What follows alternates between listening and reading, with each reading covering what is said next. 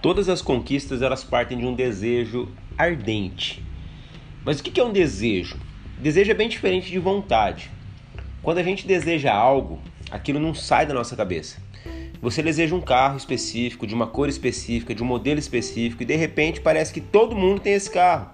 Você começa a ver esse carro em todos os lugares, começa a enxergar oportunidades que vão te levar a conquistar esse carro. Você encontra meios de ganhar mais dinheiro, de poupar mais, encontra alternativas, sua mente se abre a essas novas oportunidades. Mas isso tudo só acontece quando temos um desejo. É o que Napoleão Hill chama de desejo ardente. Desejo é diferente de vontade, porque vontade dá e passa. Desejo é como você é como se você estivesse andando de carro com a sua esposa grávida num dia de sol e passa na frente de uma sorveteria e ela diz assim: "Eu quero um sorvete". Mas você não encontra estacionamento. E percebe que para comprar o tal sorvete você tem que andar umas três quadras a pé, num sol violento.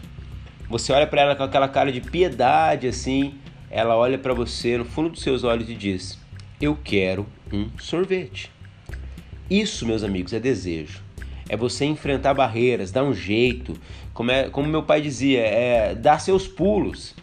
Só assim você é capaz de transpor, transpor desafios em busca do seu sonho, com um desejo ardente.